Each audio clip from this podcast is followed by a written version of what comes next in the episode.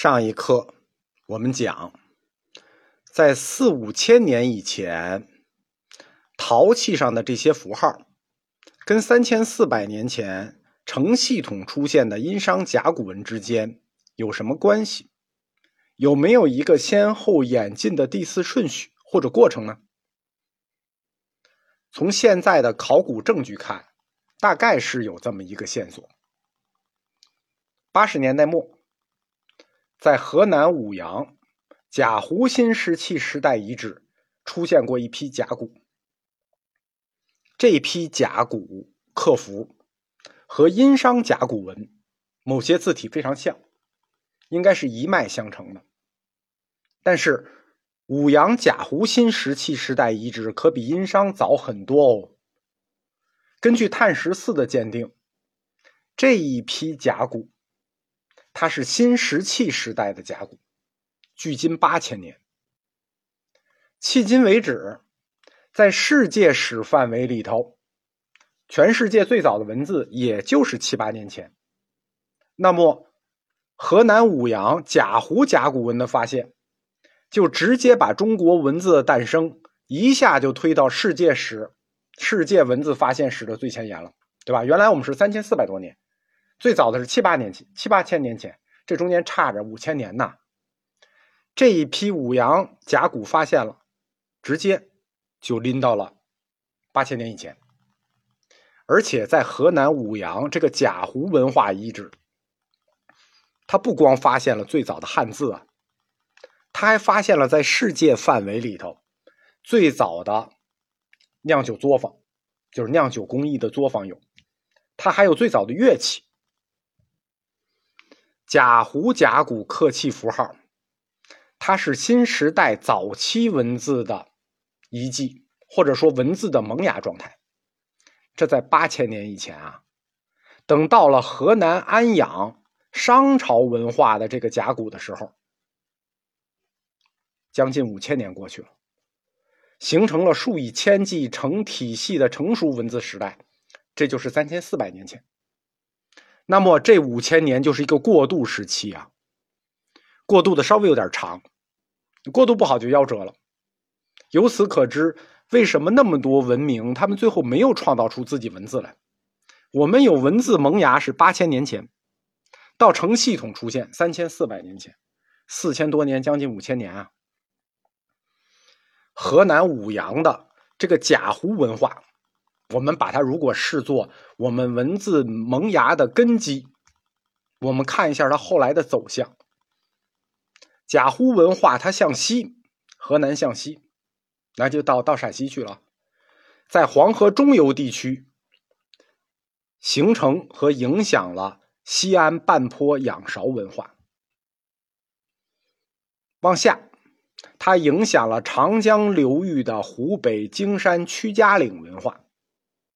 这个湖北荆山屈家岭文化是这个长江流域第一个发现的新石器时代文化遗址，同时它在河南，它也影响了河南的龙山文化，就是贾湖文化，它向西，整个影响了河南的中上游和长江的中游，这是向西。它向东呢，河南向东就奔山东去了，贾湖文化向东就进入黄河下游地区，到了山东。就跟山东北新文化相结合，济南这附近的跟北新文化相结合，继续发展，就成为了山东的大汶口文化。最后返回来，经过河南洛阳的二里头文化、郑州的二里岗文化，发展成了灿烂的殷商文化。曲折吧？这基本上就是三千四百年前。殷商甲骨文来源的这么一个脉络，其实我讲这么多，大家听了也记不住。但为什么听了记不住也要讲一遍呢？是因为我们要通过理清一个脉络来回答一个问题：中国文字的源头到底是什么？因为一般认识认为中国文字的源头就是殷商甲骨文，它是甲骨文，但不是殷商甲骨文。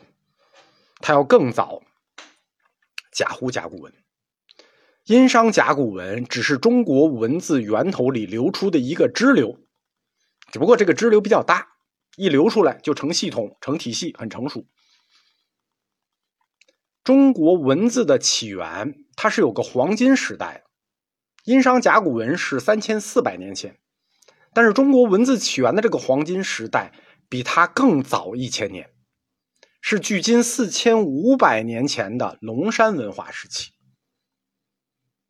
所谓龙山文化，其实就是我们传说里头黄帝那个时代。正是这个时期，我国的文字从萌芽。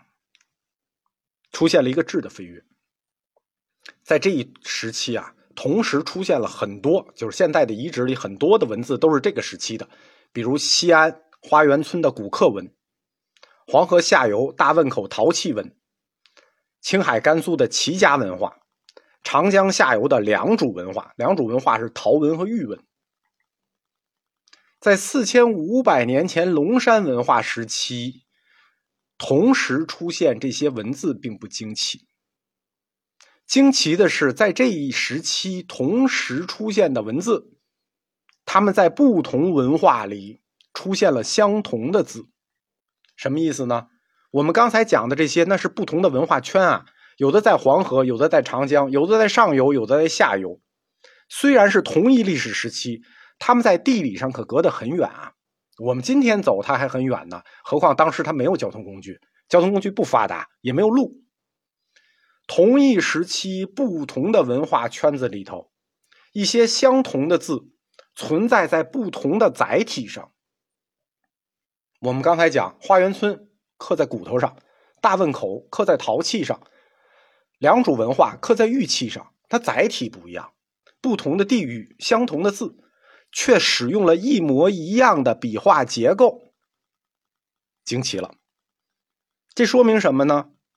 说明在这个时期，就是龙山文化时期、黄帝时期，有一些字在中国不同地域的文化圈里，它已经形成共识了。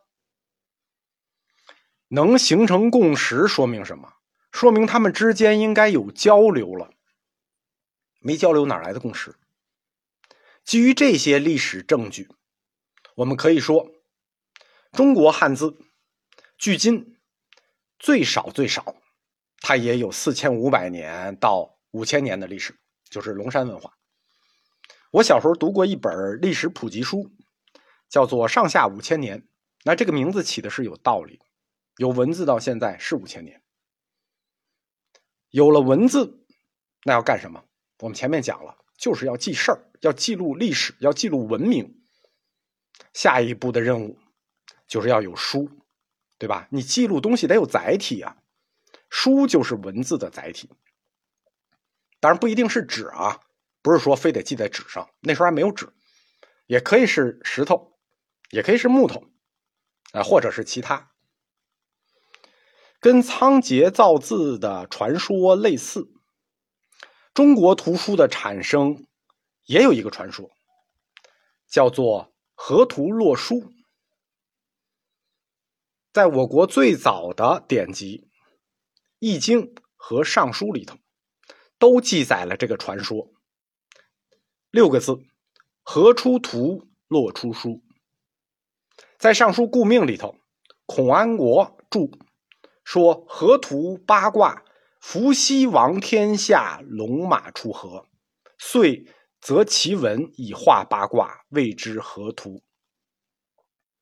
就是伏羲王天下，伏羲统治天下的时候，龙马出河，有龙马从黄河出来，背负着河图；有神龟从洛水里出来，背负着洛书。